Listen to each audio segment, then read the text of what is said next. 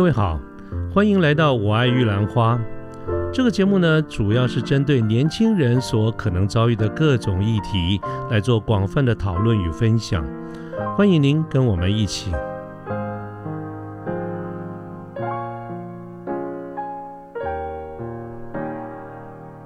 各位早安，我是卢天记。现在是民国一百一十一年的六月十三号星期一的上午。那么最近呢，在网络上有一则新闻，引起了很多人热、很热烈、很广泛的一个讨论。那么就是在几天前吧，在河北的唐山市的一个烧烤店发生了一个打人的这个事件。那么我今天呢，就打算用这个事件作为一个起头，来跟各位聊一聊。我想很多同朋友们应该已经多多少少对这个事件有过一些了解了，但是为了方便说明起见呢，我还是很简单的先说明一下。那么这个时间呢，就是在几天前六月十号的深夜，大概两点钟左右吧，在唐山市的一个烧烤店里面啊所发生的。那么在当时呢，呃，客里店里的客人很多，我们从这个事后所公布的这个。呃，监控的视频里面可以看到客人很满哈。那么当然就是说，呃，故事就是发生在这个其中在店里面有一桌客人都是女生哈。那么他们在用吃东西，但是呢，这后来呢，从外面，也就是这个，我相信这个店应该在外面有摆桌子嘛，就是说坐外面的。那么有这个客人呢就进来，从这个视频上看到的就是他动手了去这个。呃呃，大概有抚摸还是这个接触哈，就等于是这个一个女生的这个背，换句话说，简单讲就是一个性骚扰了哈。当然，这个女生是严词的拒绝。那么同时呢，她这个包括她对面的这个她的伙伙伴也拒绝。那么后来呢，就看到这个男生这个男人呢动手打人了。这个动手打人呢，这个呃，这个打人的话，这个包括这个。当事人这个穿白衣的女子跟她的这个伙伴都被打得很惨，而其中呢，这个白衣女子就是这个事件的当事人，还被拖到，被人家拽了头发拖到这个店外，然后有很多人啊一起打，所以整整体上来看呢，大概是九个男人打两个女人，啊，这是一个呃当时的这个事件。那么从这个视视频里面可以看到，这这种打人的行为从店里打到店外，然后是九个男人。打两个女人，啊，所以这个视频简单讲就是被通殴了哈。所以上了网以后呢，上了热搜，这个在大陆呢，全国都哗然，大家对这个事情呢都产生了非常大的一个公愤啊，舆论有很大的一个批评。那这个批评当然对这个事件本身是一个暴力事件，这个有很大的一个批评。那同时呢，也引申了很多细节的讨论，包括呃，觉得女女性哈在大陆没有安全感，啊，那然后呢？呃，同时呢，很多的舆论对于在当天现场其他的这个民众所表现出来的袖手旁观的冷漠，也有很大的一些指责。所以这几天的这个网上哈，也大部分来说都是谈的这件事情。那么两岸包括我们这边也有人谈，但是可能频率跟这个次数大概就没有大陆多了哈。那。那事情呢，大概延续了这两呃这个两三天以后的后续的发展是什么样呢？我陆陆续续看到一些报道哈，就是在当时这个事情发生的时候，当时是有人打电话报警了，但是没有看到警察来处理。嗯，按照事后的这个这个统计来看的话，这个当地唐山市的这个警方大概隔了十几个小时以后才处理，而且呢，也也要求这个。偷影片、上传影片的这个这个网友呢，要求他把影片下架，因为说这样子对他有对他们有很大的一个压力。那么到目前为止最新的一个状况就是说，这个案件呢，已经不是唐山市的这个警方在处理了，是河北省派的警察来处理啊。那么在很后来呢，很短的时间以后呢，所有的这个嫌犯啊都全数到案，总共有九个男人，其中也不乏有人有一些案底啊，这是。警方的这个处理，那对于这个舆论的这个处理呢？舆论的这个状况就是说，我刚才提到，最近这之后的这两三天啊，这个网络上除了热烈讨论之外，那我昨天还看到了有一则一一一则新闻，就是哈，当然就是说这个舆论是非常激愤的啊，对于这些施暴者有很大的就是很很生气啊，所以大家开始肉搜这些施暴者的相关资料。那么我看到这个新闻里面呢，他提到对于施其中的不晓得是哪一位吧哈，这个施暴者呢，他也找到他的他家里的地址。啊，找到他老婆、他女儿在哪里？他老婆的讯息，他女儿在哪里上学，等等。哎，我其实觉得这个肉搜真的很厉害，我至今也搞不懂是怎么肉搜的哈。但终归呢，就是其中的施暴者有一部分也相关的讯息也曝光了。那么在网络上呢，就开始出现了一种声音，就是要求他虽然没有明的说哈，但是呢，可以看到非常明显的这种暗示的一种意味，就是大家。呼吁大家也去对暴徒的家属来做施暴啊，换句话说就是以暴制暴哈，或者这是其实也是一种暴力了哈。好，那个这个就这个就是目前我这个这个案件的一个发展的最新状况。当然，这个事事情因为所有的施暴者都已经逮捕到案了哈，所以后面就进入司法的这个程序。那么我们后面会陆陆续续的再来看一下。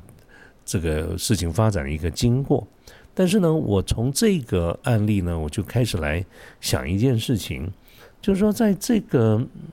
这个事情哈，当然是发生在大陆了哈，但是我觉得它有可能在台湾，在世界任何一个地方都有可能发生，只不过它是有没有被报道而已。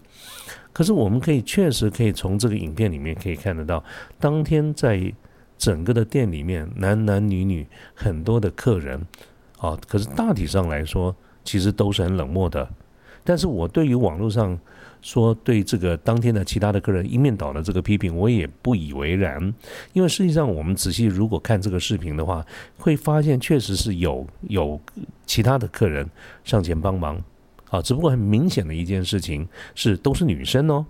啊，也就是说，这个在当天呢，有很多的。男士的这个消费者，其他消费者都没有上，都没有出手，没有去做任何动作，但确实是有，呃，一两位女生啊，其他的这个呃消费者，其他的顾客看起来不是这个受害人，他们的他们的伙伴是当天其他的客人是有上前去阻挠，只不过一个女生啊，实在是是。是很嗯阻挠没有什么力气哈，所以换句话说没有发生任何的作用。但是如果你要说所有的这个个人通通表现冷漠，这个我我倒是我从影片上看起来不是这个样子的。啊，但是我们可以同意一件事，就是大部分的人其实都是袖手旁观啊，很冷漠。那我们回过头来看，如果我们单纯从单纯就就大陆的这个情况来看的话，其实我们看一下，大概从改革开放哈，呃以后大概七九年嘛，改革开放以后呢，我们必须得说，啊大陆呢就充满了这个拜金主义跟利己主义。那原则上呢，就是在这个，如果我们看整个大陆的这个发展的这个历史哈。从文革哈，就是文化大革命以后，我们一般就是公认，在这个所谓的中中国的传统的文化，其实是被摧毁殆尽。所以一般来说，很多人都认为，从文革以后，我们两岸就再也不像是同一个国家、同一个民族，所谓的同文同种。呃，的确只是同文同种，但是很多的思想的相想法可能已经完全不一样了啊。这是从文革。那么从改革开放以后呢？大陆的这个经济的这个发展确实是快了很多，可是呢，也充满了拜金主义跟利己主义。这点我倒是觉得，一我也认同。其实我们从这个拜金主义啊，我自己的一个观察，不要说别的哈，我们现在比较能容易观察的，就是从 YouTube 或者抖音上面可以看得到一些影片。那这些影片呢，当然啊，就是说这个其实都是反映了各地的。不管全世界哪里都一样，他上传的这些影片都反映了当地的一些思想跟一些想法。那么在大陆的这些影片里面呢，我们其实看到看到很多类似的影片，通常都是这种标题内容也是一样啦。比如说这个经理欺负小职员，结果没有想到小职员竟然是董事长的女儿，等等，类似这样子的一个一个一一种剧情啊，就是。呃，一些不公平或者欺负人的这个事情，没有想到那个被欺负的是很厉害啊，于是呢，欺负人就很倒霉了。各位，你这样看起来，看这个文标题或者看这个内容，看起来好像很正义，其实它背后隐含的一件事情是什么呢？就是谁官大或者谁有钱，那就是对的。好，所以这个是我看到，确实是，呃，大陆在这个地方是蛮多的哈。那你说资本主义盛行的地方，多多少少拜金主义都存在，这个绝对也是这样子。倒不单只是大陆，我们这儿也是一样。可是我觉得。从我所看到的影片里面，大陆有这样的一个情况，确实是蛮明显的，啊，所以这是第一个。一般来说，在改革开放以后呢，觉得拜金主义很盛行。第二个呢，就是利己主义。这个利己主义呢，呃，简单讲就是说做这个。大家都是朝自己的利益来考虑，这一点我其实没有太多的 challenge 哈。其实我们常常讲说“人不为己，天诛地灭”嘛，所以我们做任何的事情呢，都从利己的这个角度来看。本质上来说，我我没有觉得有什么不妥。但是呢，可能大家对大陆这个利己主义的盛行，可能是在过了头一点。通常我们讲利己主义啊，就是个人自扫门前雪啊，莫管他人瓦上霜。所以从这个改革开放以后，在很多社会上的人与人之间的一些沟通往来，其实是不鼓励见义勇为的。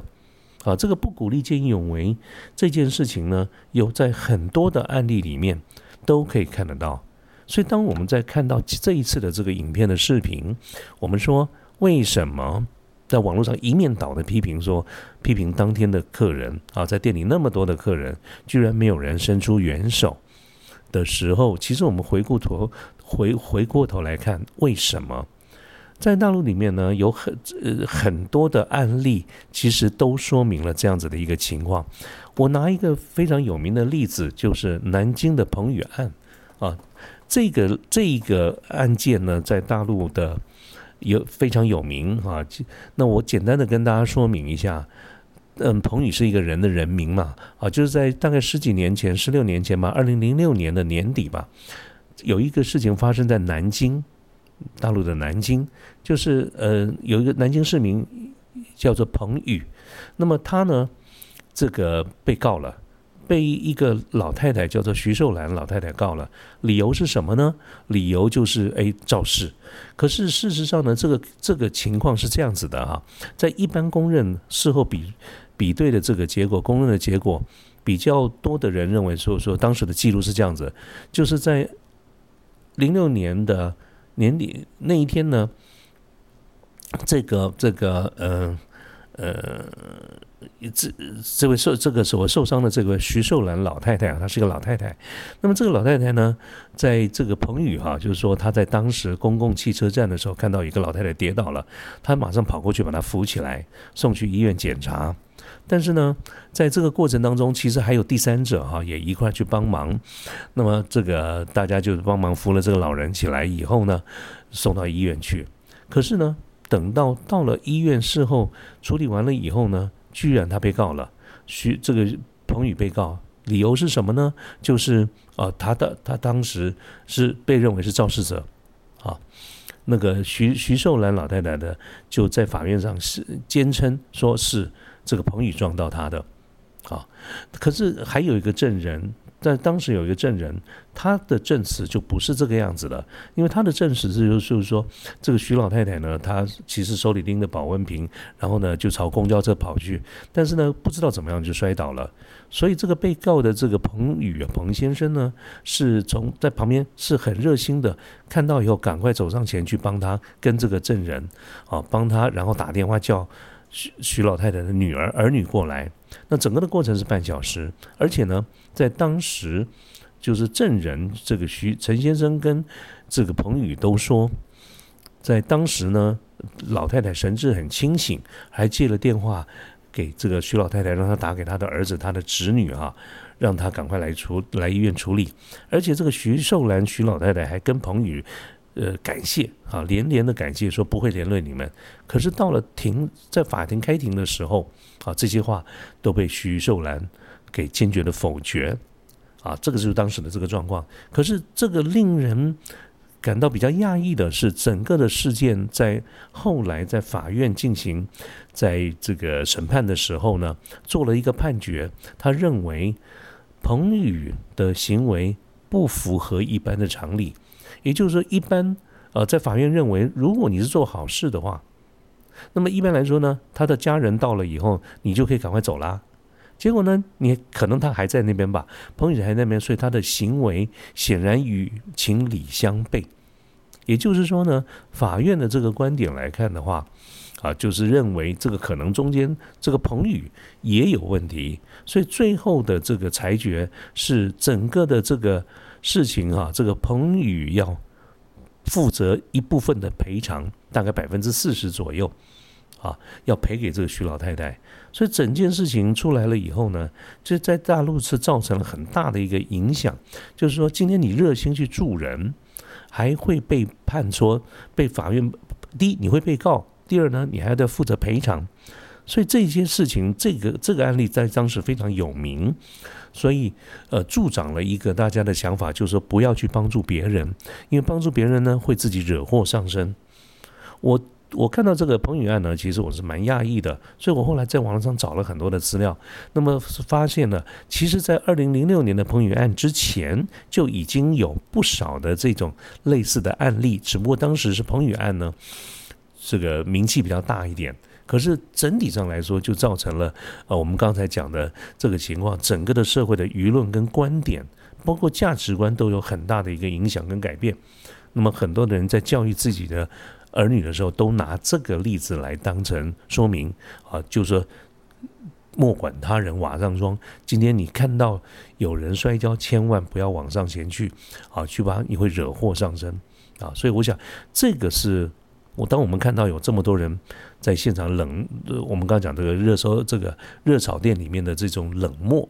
我觉得他有他的一个背景啊。那么另外呢，在陆陆续续资料的这个显示来看，这些这九个歹徒里面呢，当然也不乏在当地可能有一些关系啊，有一些生意的往来，或者是怎么样哈。所以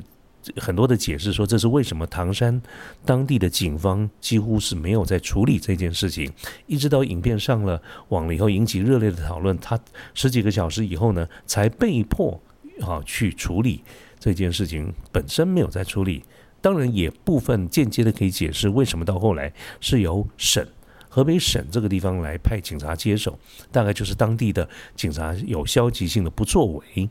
那这个不作为里面呢，可能跟部分的歹徒或者这个施暴者的背景有关，但是可能其他的这个施暴者呢，呃，按照资料显示也是。所谓的一般的社会的底层，所以这里面呢，就产生另外的舆论有一部分的意见，说这个情形其实也是一种底层的互害啊。这个这个这个名词蛮有意思的哈。这个底层互害是什么意思呢？就是说这些施暴者本身也不是什么社会上的强者，也不是所谓的有头有脸的这个人物，他也是属于社会比较底层的这个人物，所以。底层互害的意思是什么呢？就是在这个社会上啊，不单只是强者会欺负弱者，哪怕在这个社会的底层，就是基层的这些小老百姓里面，弱者也可能会欺负更弱的人。啊，就像是如果我们说刚才这九个暴徒里面有有人可能有一些本当地的关系，但整体上来说不算是什么有头有脸的这个人物，他也不算是社会上的强者，他本身是弱者。可是面向面向这几个女生，那几个女生算起来更弱啊。所以刚才我们说底层互害的意思，就是在社会上不单只是强者会欺负弱者，说是弱的会欺负更弱的人。我看到了这个呃。这样子的一个底层互害的这种概念来说，我忽然觉出来，哎，有道理哎。我们看到很多的这个呃职场啦，哈等等这些也都有类似这个状况。所以当呃这个舆论在报道底层互害的时候，他举了一个非常有意思的例子啊，我看了也真的哑然失笑，呃是这个这个这个好笑。他讲的是举的例子就是老舍。老舍是在大陆非常有名的一个呃文学家。那么老舍他有一个有名的话剧哈，叫做《茶馆》。这个《茶馆》里面呢，这出戏里面有很多经典的句子。那么他其中这个这些舆论的报道里面就引述了其中有一段啊，有一句话叫做“这个应该是发生在茶馆里的事情啊。他说：“我打不了洋人，我还打不了你吗？”哦，各位，你你听这句话啊，就说：“哎，我打不了洋人，我老外了哈，我打不了洋人，我还打不了你吗？”虽然我不晓得这个上下文是什么，可是你听了这句话，意思就是很明显的就是对这些洋洋鬼子啊。比较厉害，我是打不过他了。可是你呢？我是打得过的。他不就是我们刚才讲的吗？啊，这个面对洋鬼子呢，我们是属于弱弱者。可是就算弱，我还是比你强，所以我打我欺负不了他，我欺负你总行吧？啊，所以呃，在我陆陆续续看到很多的 报道，在形容这一次的这些施暴者本身来说，就是一种底层的祸害。好，那我们从这个呃这个角度来看哈，当我们在想说，哎。觉得看这个影片，觉得这些人呢，呃，各位，如果你有看到这个影片的话，你会发现，第一个，这是九个女男人打女两个女人；第二个，你会发现那种打法，在地上踹踹他的脚啊，然后用推倒啦等等这一些，那个那个那个手法跟手段之凶狠残暴，感觉好像是杀父仇人一样啊，所以我们觉得这整个的影片里面就充满了一种暴力之气啊，让我们觉得真是令人发指。可是，我想讨论的一件事情，回过头来，我们来看台湾有没有比较好，世界各国其他有没有比较好？其实我相信，我们这边一样有，在哪里呢？呃，除了我你说刚才这阵烧烤店这种很明显的看得到之外，有些看不到、看不那么明白，是间接性的，譬如说职场上的霸凌啊，校园里面的霸凌啊，家庭里面的暴力啦等等。啊，换句话说，有人的地方，我觉得就有可能产生这些情况，所以台湾应该也有。啊，那面对这些事情，我自己是也很感叹了哈，就是说，我们常常在讲到进步的社会，进步的社会啊，从《论语》的学而篇里面，啊，孔子就说我们贫而乐道，富而好礼啊，就是就是说，呃，我们贫穷的时候，我们要安呃这个乐于哈。呃，乐道就是我们要在道中哈，这个自得其乐。那如果我们有钱了呢，我们要让自己更好有礼啊，所以富而好礼的社会。